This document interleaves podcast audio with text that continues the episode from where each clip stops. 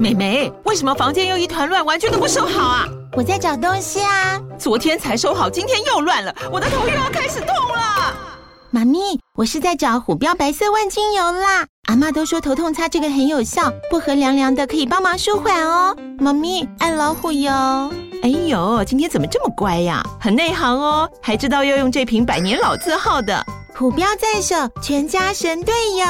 全台各大药局、屈臣氏、康氏美皆有贩售。贵属城自治地零一五七零二号，北市卫药广自治地一一三零四零二三四号。使用前请详阅说明书、警语及注意事项。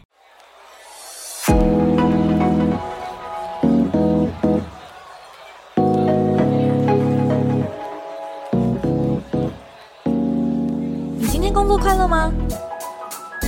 快乐是一种能力，热情是一种态度。欢迎收听《快乐工作人》，陪你畅聊工作与生活、商管与学习。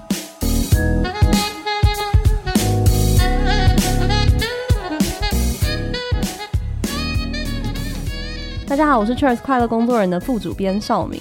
哎，今天要先跟听众朋友说个不好意思，因为我感冒的关系，所以今天的声音听起来可能特别有磁性哦。但也提醒大家，最近流感很猖獗，在这个拼事业之余哦，也要多注意身体。好，那我们回到今天的节目哦。哎，不知道听众朋友平常工作的时候会用 Chat GPT 吗？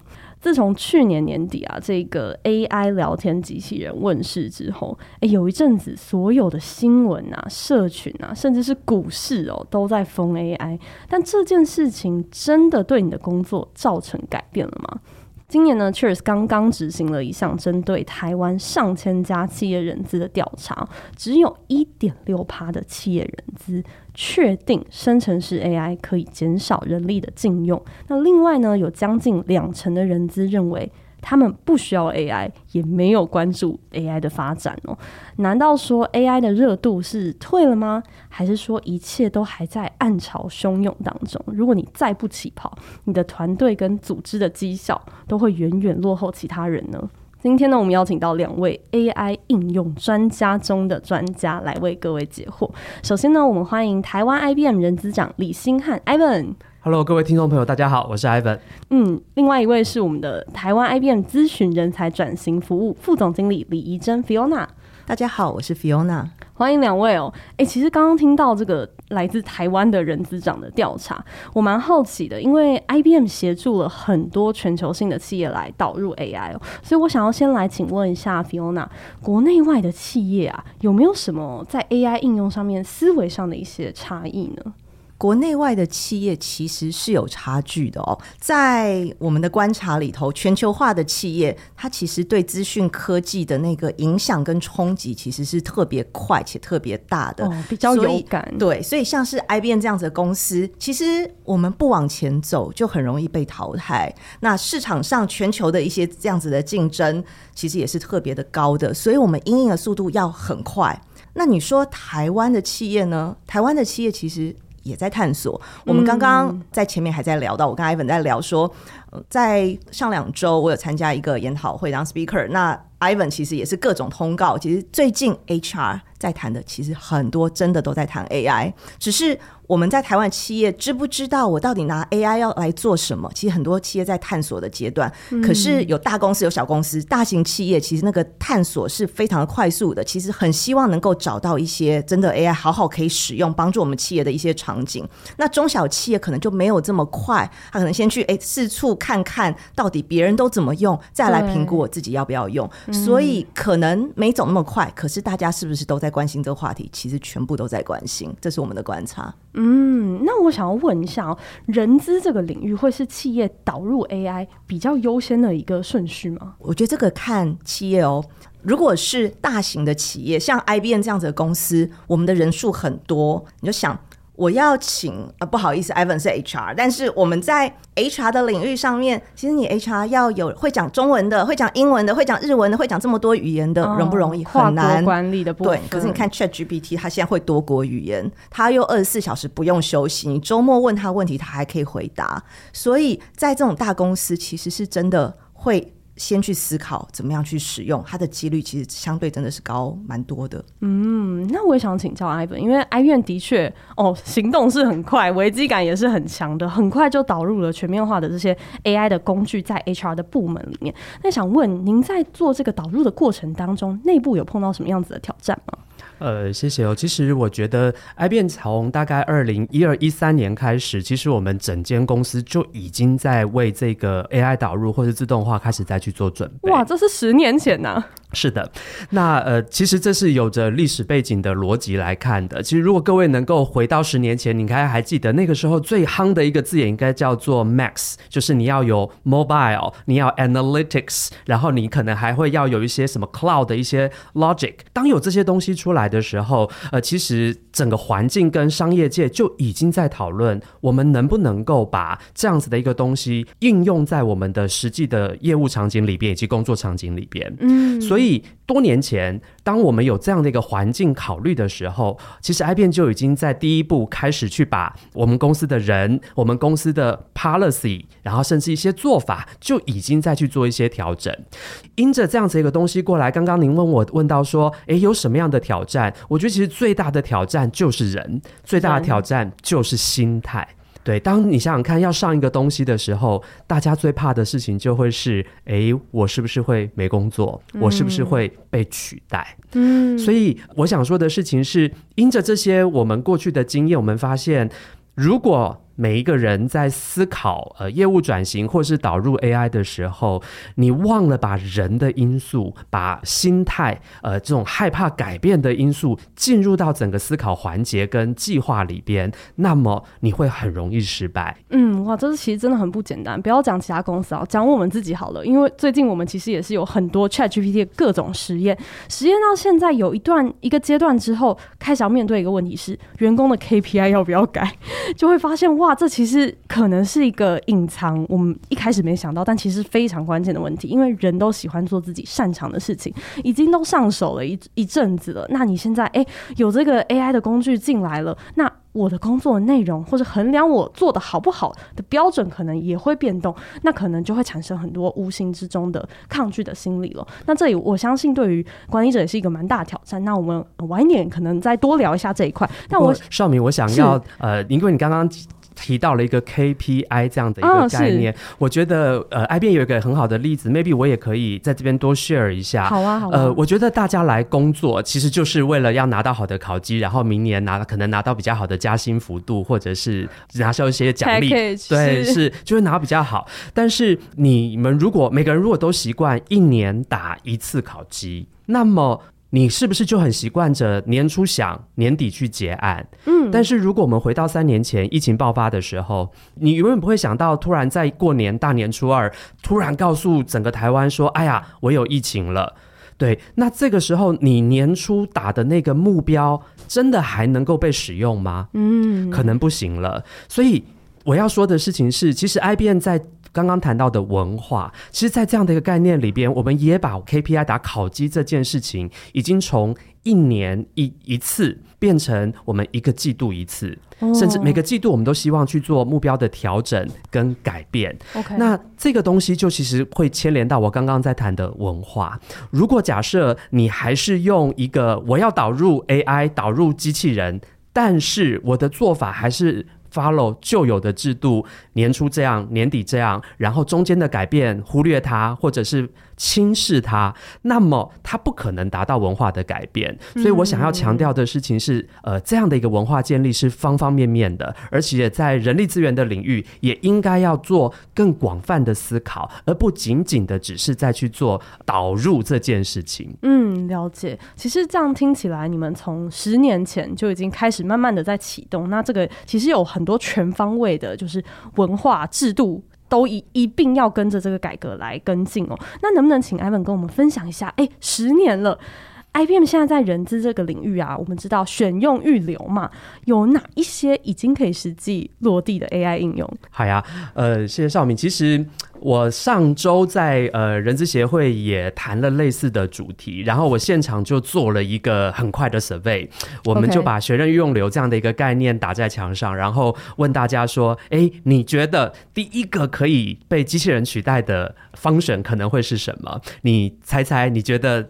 会是什么？我猜是选吧，是选，所以招募人才这件事情，对，对，对，对不对？筛履历啊，什么 AI 面试啊，等等的，比较常听到。没错，其实我在当场拿到最多人举手的，的确就是呃筛选履历这一个部分。嗯、那 IBM 在其实已经在三四年前，我们其实就已经在用机器人去做履历筛选，并且是推荐我的候选人有没有更适合你的位置，嗯、而这个功能就直接放在 IBM 的官网邀请全球的 candidate，就是你，如果你有对 IBM 有兴趣，你可以把你自己的履历 upload 上来，然后我们帮你用机器人的方式来去做推荐。嗯，那你如果觉得不错，你可以帮我在旁边按个赞。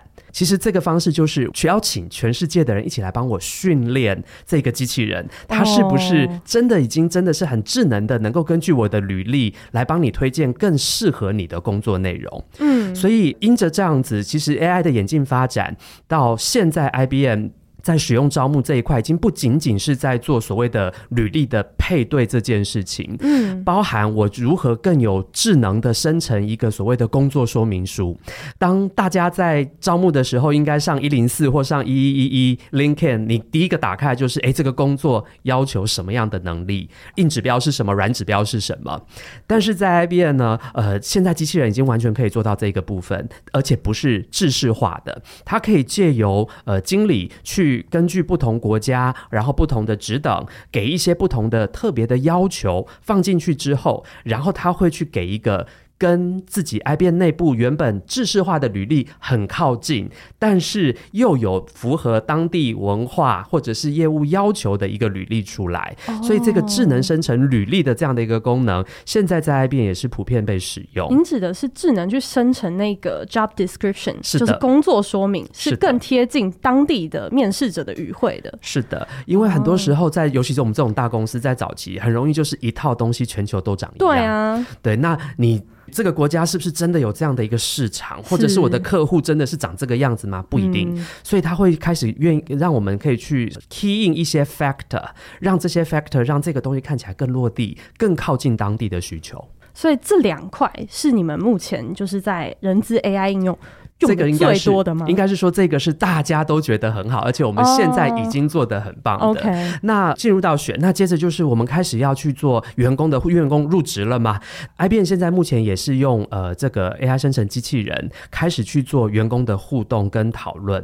嗯、那我举个例子来说，其实，在 HR 的日常生活里边，我们经常遇到的状况就是，员工可能会很常来问一些。事务性的问题，或是日常的问题，譬如说，我的保险应该要怎么做呀？我的假要怎么请啊？我的报账要怎么报啊？其实这些事情，你说不烦吗？你可能问个五分钟还好，但是其实您在一个部门，假设你有一个。两千人的公司，每个人问五分钟，其实他那天都不用工作了。真的是，所以呢，呃，我们现在上线了这个机器人之后呢，其实 HR 已经大部分的事务性流程都已经透过机器人的互动，你可以跟机器人对话，甚至是呃，你如果开始想要 trigger 一个 action，就是我真的要请假，或是真的要申请报账，你只要跟他对话完之后，然后最后按确认，他其实就可以帮你直接完成这样子的一个动作，而不是就不用真的还要去。只是在给你一个 information only 的事情哦，所以说，比如说我要请假好了，我过往可能要进一个系统，然后去过他的那个流程啊，然后慢慢的送签啊等等。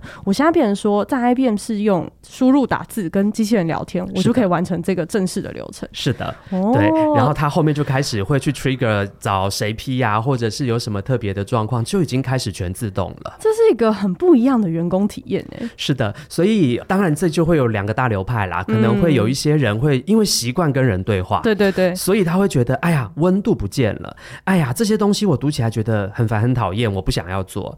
但是我们也发现有一群人会很喜欢这样一个状况，因为他可能社恐，他可能不喜欢一天到晚跟人有互动，或者是他哪天晚上九点躺在家里，我突然想要请假，其实我只要拿起手机跟他。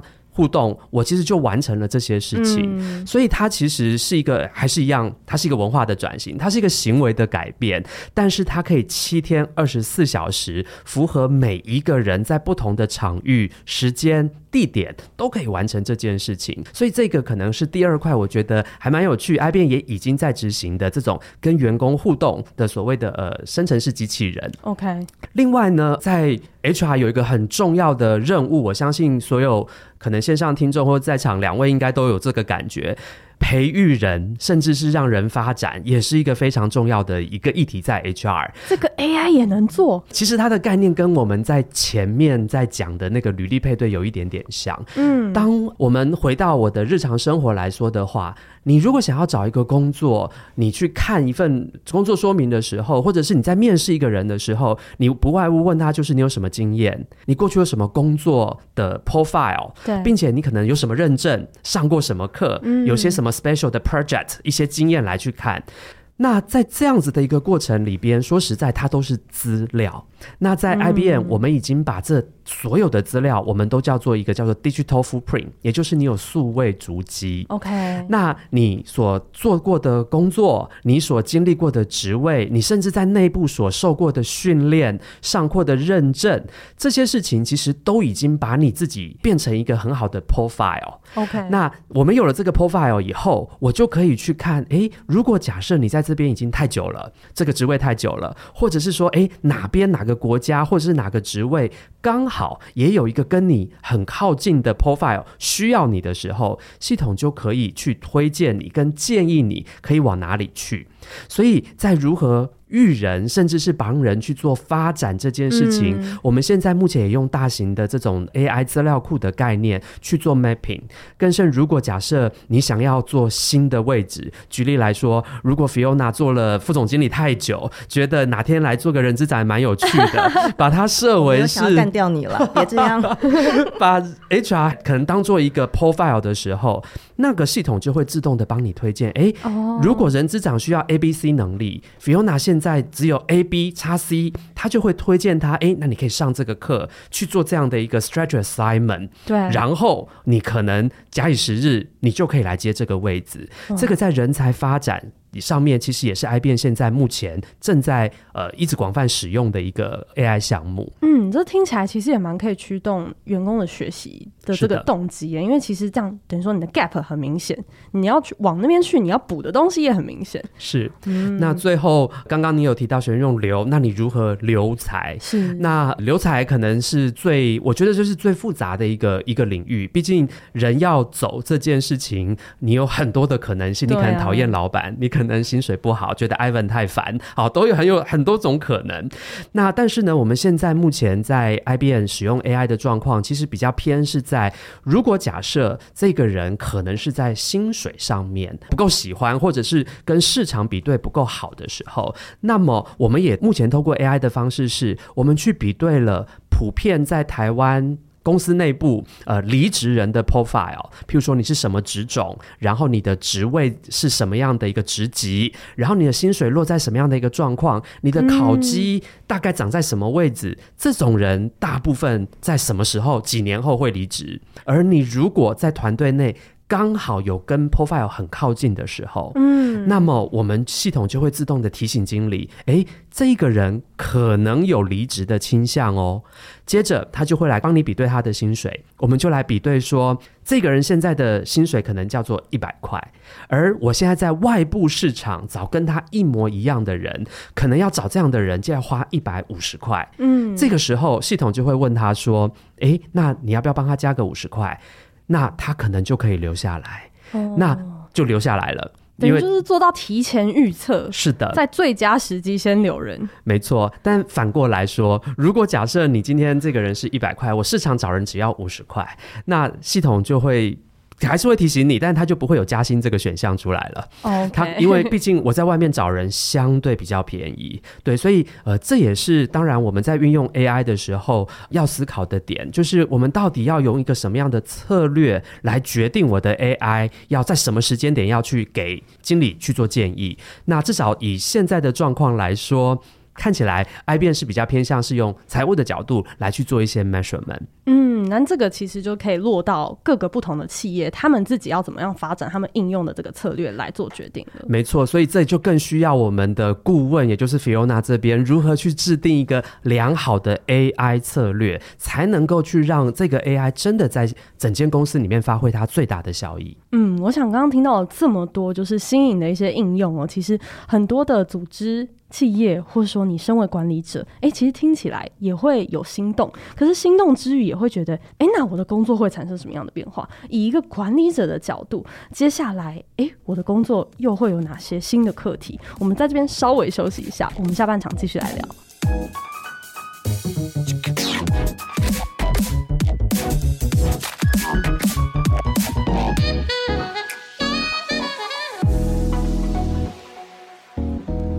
欢迎回来。诶，接下来我想要请教一下皮欧娜从你的角度观察，因为你也帮助很多企业去导入就是 AI 的应用，这些新的一些功能啊，对于基层的管理者或者是说中高阶的这些主管们啊，个别产生了哪一些新的挑战呢？好，我我先从刚刚 Ivan 在前半段在聊的这些 IBM 怎么用，因为我自己在以 IBM 的员工来讲，其实我也是一个员工，我也是一个管理者。假设以我是一个管理者的角度来说，其实我们现在已经在做 AI 的面试了。嗯、那我们也在做像刚刚 Job Description，就是我现在要找一个人，这个人需要具备什么样子的能力，也都是帮我做好了。那这个管理者他要做些什么事情？首先，我们要看说，在 AI 面试，你相信吗？就是我们现在在管理者的角度来说，他做的这个动作，我是否是觉得他的面试，哎，这样子是说这个人分数很低，我就真的哎拜拜。对啊，其实大部分的主管应该不敢，所以。这个也是看说主管要怎么样去判断这个分数。像我自己来讲，我自己一个管理者的身份来说，嗯、我看到那个分数，那个诶蜘蛛网里面蛛网图里头，嗯，这个人的团队合作好像不太好。那我会不会因此就觉得不要他？我顾问其团队合作超重要的，但是。我不会，我会拿它来参考，而且我反而在面试的时候会特别去问跟团队合作有关的问题，来去观察他在这个面向是不是真的做的不是那么好。所以我觉得 AI 它是一个会协助我们、协助管理者的一个工具，但是我们要知道该怎么用它，不然我就会骂说啊，这个人分数这个分数不对，他这个 AI 不准。其实我们是要知道说 AI 会帮我们做什么事，它可以协助我们做什么，那我该怎么去用它？在我们遇到的客户里头，大部分也没有办法。一下就咚就跳到跟 IBM 一样，什么东西都有。所以回到在管理者他的出发点，其实他要先去找场景在哪里。嗯、所以像我们有客户，他现在有金融业的那种大型的客户，他就办了黑客松，让大家去发想，我到底要用这种生成式 AI 来协助企业。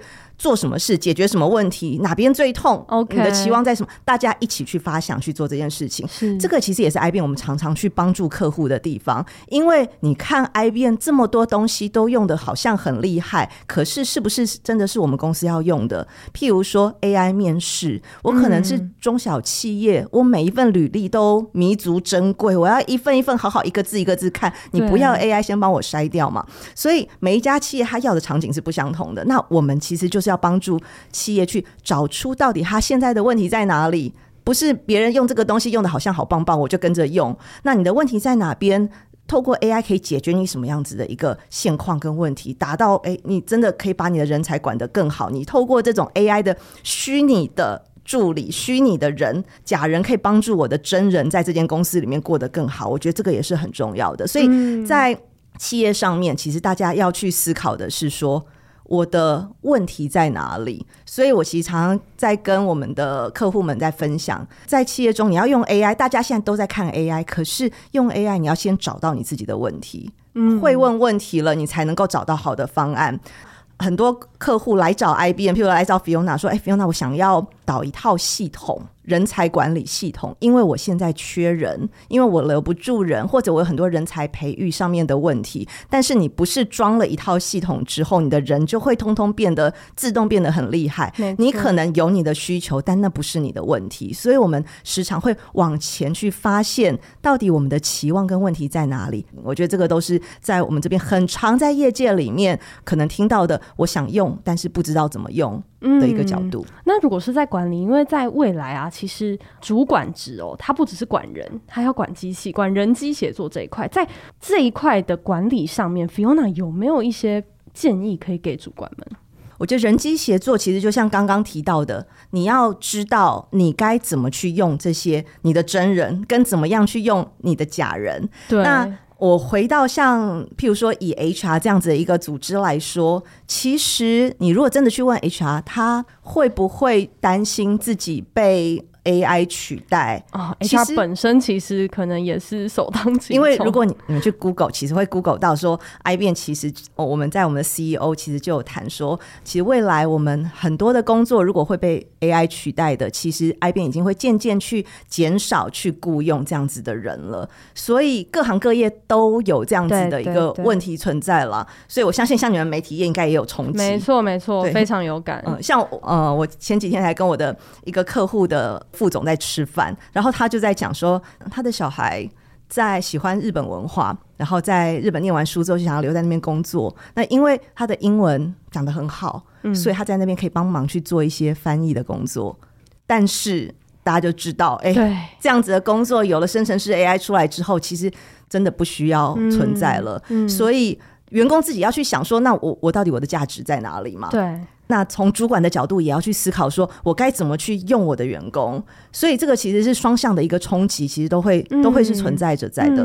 那从员工来说，我们自己要去知道说我的 value 在哪里。我是，但是如果是有自信的员工，我知道我在这间公司其实就是可以产生价值的。其实你不用怕 AI。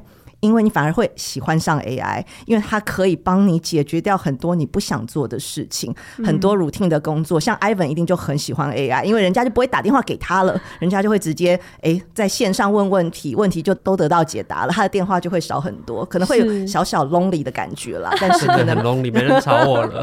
但我也想顺着 Fiona 刚刚讲到一个很。核心的问题就是说，身为主管，什么时候用真人，什么时候用假人，怎么去协调？作为 i v n 的人资长，我不知道 Ivan 你在这件事情上面有没有什么样子的体会？呃，其实我觉得这就是习惯的问题。呃，我不知道在各位在公司里面是不是这样啊？就是如果想要知道一些资料，或者是你想要去看一些状况的时候，你第一个反应应该是：哎，我找谁谁谁来问一下，或者是我想要看什么东西，哎，我可不可以把谁谁谁帮我把报表拉一下？嗯，所以其实我觉得很多的时候，管理者必须要先改变这个就是回头叫人的习惯，而是你有没有知道，哎，线上其实就有一个人在那二十四小时的 stand by。或者是说我其实就已经有很好的一个 dashboard，或者是一个 summary 的 report，只要你跟他互动之后，你就看得到，你就拿得到这些你要的资料，嗯、让你的团队真的能够更 free out 的去 focus 他现在应该要 focus 的东西，而不是在帮你找资料陪公子读书。OK，对，所以你问我说他到底怎么样去做一个更好的决策，或者是这样什么分水岭，怎么样？可以这样，可能样可以那样。对，我觉得倒不如先告提醒各位主管，先把自己的习惯改一改。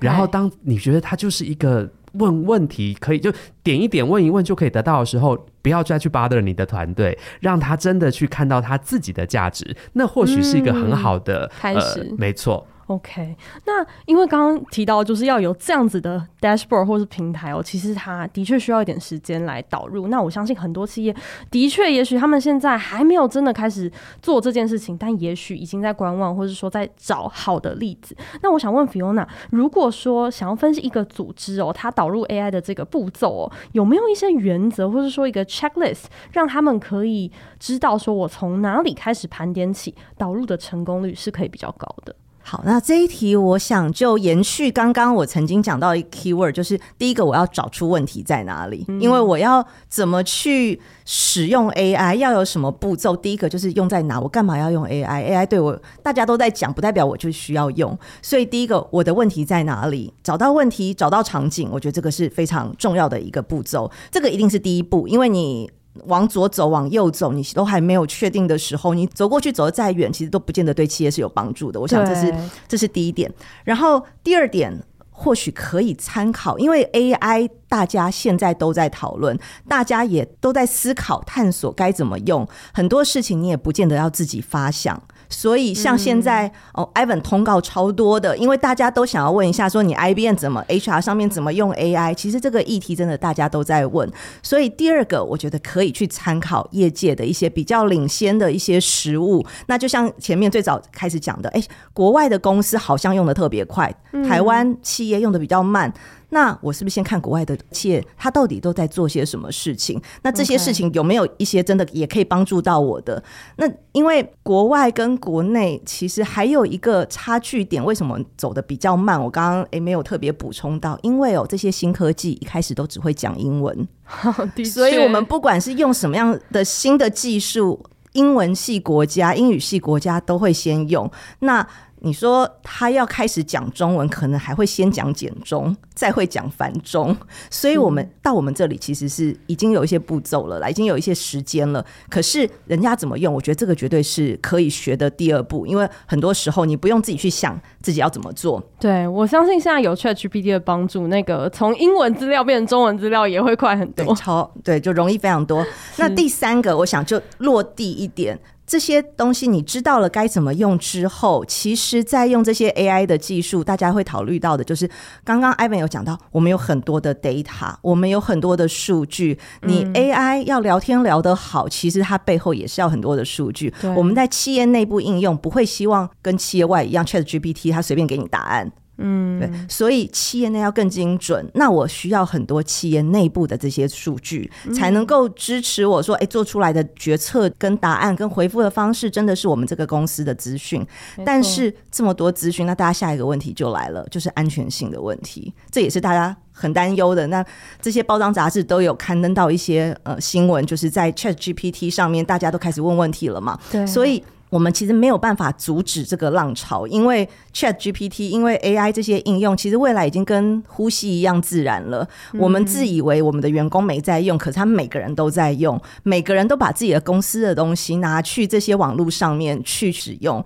那你的城市叫 ChatGPT 帮你看看有没有 bug，然后你的报告 ChatGPT 帮你去写，这些东西通通都已经渐渐的出去。那有些公司开始阻挡说，不要让大家在这种公开的环境去做这样子的讨论。有些宣布是禁用的，对。但你能不能真的禁的很干净，有时候很难说。所以资讯安全非常重要。那有了数据安全性。然后再来就是，我们在这整个步骤里头，最后我要达到的目的是什么？譬如说，以 HR 的领域来说，我希望能够让我员工的体验是更好的。我希望让员工在公司里头是感觉到取得资讯很快，然后很舒服。那他的人就回到刚刚讲人机协作，人到底要扮演什么样角色？所以像 Ivan 可能要办很多的活动，这种有灵魂。有温度的一些活动，然后那个冷冷的快速回应啊，我们就交给机器人去做处理。所以我们要看说，最后我的 end goal，我要怎么样把这些 AI 的应用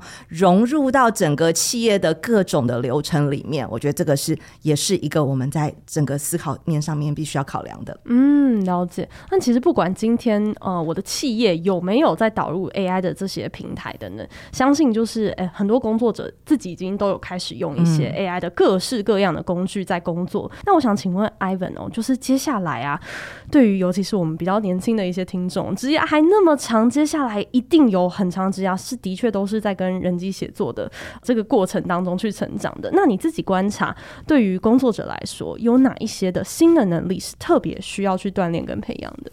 好，嗯，我想先纠正一下少明，我们跟年纪无关，嗯，我们每一个人都在拥抱跟接受这样一个新的世界。那呃，回到这样子一个思考，那应该要具备什么样一个新的能力？我个人经过过去的经验，我的观察是：第一，你必须要一个很强的分析能力，而且这个分析不再只是一个逻辑分析，而是跟数据、跟资料共舞的这个分析能力。那你以前我们经常在面对事情的时候，我们可能都是靠经验啊，靠一些呃口耳相传，甚至是我问一下我的长辈、我的前辈们。但是你开始有了这些东西，你要开始习惯，你要去使用它，并且在里面看到一些有用的资料，这个就是分析能力。嗯，并且你有了资料，要了分析，但是你要还能说呀。所以呃，我认为第二个很重要的东西是你要开始跨领域的去了解业务，我们叫做 business acumen。你必须要有商务或是业务的逻辑跟背景在里边。啊？为什么呢？如果好，我换个角度，如果今天我在 HR 里边，我告诉你一个人在公司待多长的时间，年资，对于 HR 可能就说哦，那可能就是多长，然后我们就是算年纪，但是。年资长短，如果回到业务领域，他可能在意的事情，可能就不只是他待的长，或者是年纪太大、太资浅的问题，而是他可能是能力够不够强，或者是他面对的产业类别，他的客户是不是都是一些相对年资长而且很有经验的人，还是他是一个新创产业，我派出去的 sales 可能就会不一样。嗯，所以其实光年资这样的一个概念，在不同的业务场景，它可能会被使用，或者是顾虑的角度就会不同。而你在 HR，如果你不知道你所呃服务的客户，或者是你服务的部门，他对于这个资料的价值到底有什么样在意的切入点的话，那么其实你就只是一个把数字讲出来的一个。HR，那其实你没有在做人机协作，你就只是把它做一个翻译而已，所以我才说业务场景 business acumen 这件事情也会是未来我认为在人机协作第二个非常重要需要具备的能力。嗯，第三个就是工作者，你开始要开始会去做复杂问题的解决。我强调是复杂问题。我们看到，其实呃，生成式 AI 或者是机器人，其实已经可以做很多简单或者是单一直线性的一些分析、整理、会诊，甚至找出最短路径。其实这是我们现在机器人能做的事情。但是复杂性问题，在目前的我们的经验里边是比较难的。举例来说，一个员工当跟我说我要离职，这里面可能包含人的。感情，这可能包含你对于主管整个公司文化的，就团队的合作的状况、工作样貌，可能是薪水，可能是我跟我的男女朋友分手了啊，有很多种可能，所以这种复杂问题的解决。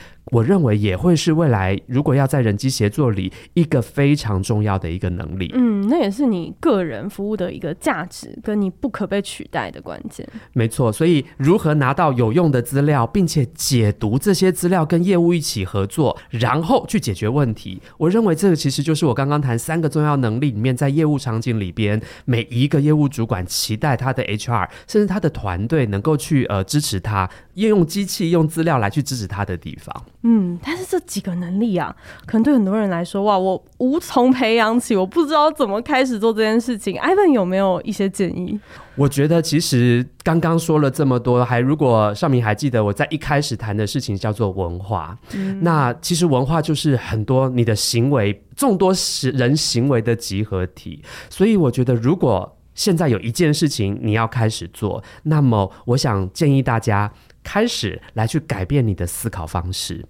来去面对你的思考，你你所面对的问题以后，你一开始跳出来的逻辑是什么？我觉得这是一个最好的开始。嗯。我举例来说，我们在公司里面，我不知道 Fiona 是不是这样，至少在以前的我，我被交付到一个任务的时候，我第一个问题会问我自己：诶，老板想要怎样？或者是诶，我的 stakeholder 他的 preference 他的喜好是什么？但是我觉得在新的世界里边，你开始做人机协作的时候，我建议各位可以开始改变你的思考方式是，请问你的。过去的资料是什么？你有没有一个足够的 database 或者是一些呃有效的资料来去支持你的经验，去支持你的论点，而不是用人的喜好而偏好来去做业务的决策。嗯。所以一个建议的话，我会觉得开始改变你的思考方式吧。那在 Fiona 这边呢？如果说有一件给予我们的听众朋友马上回去可以 take action 的一个建议，那会是什么？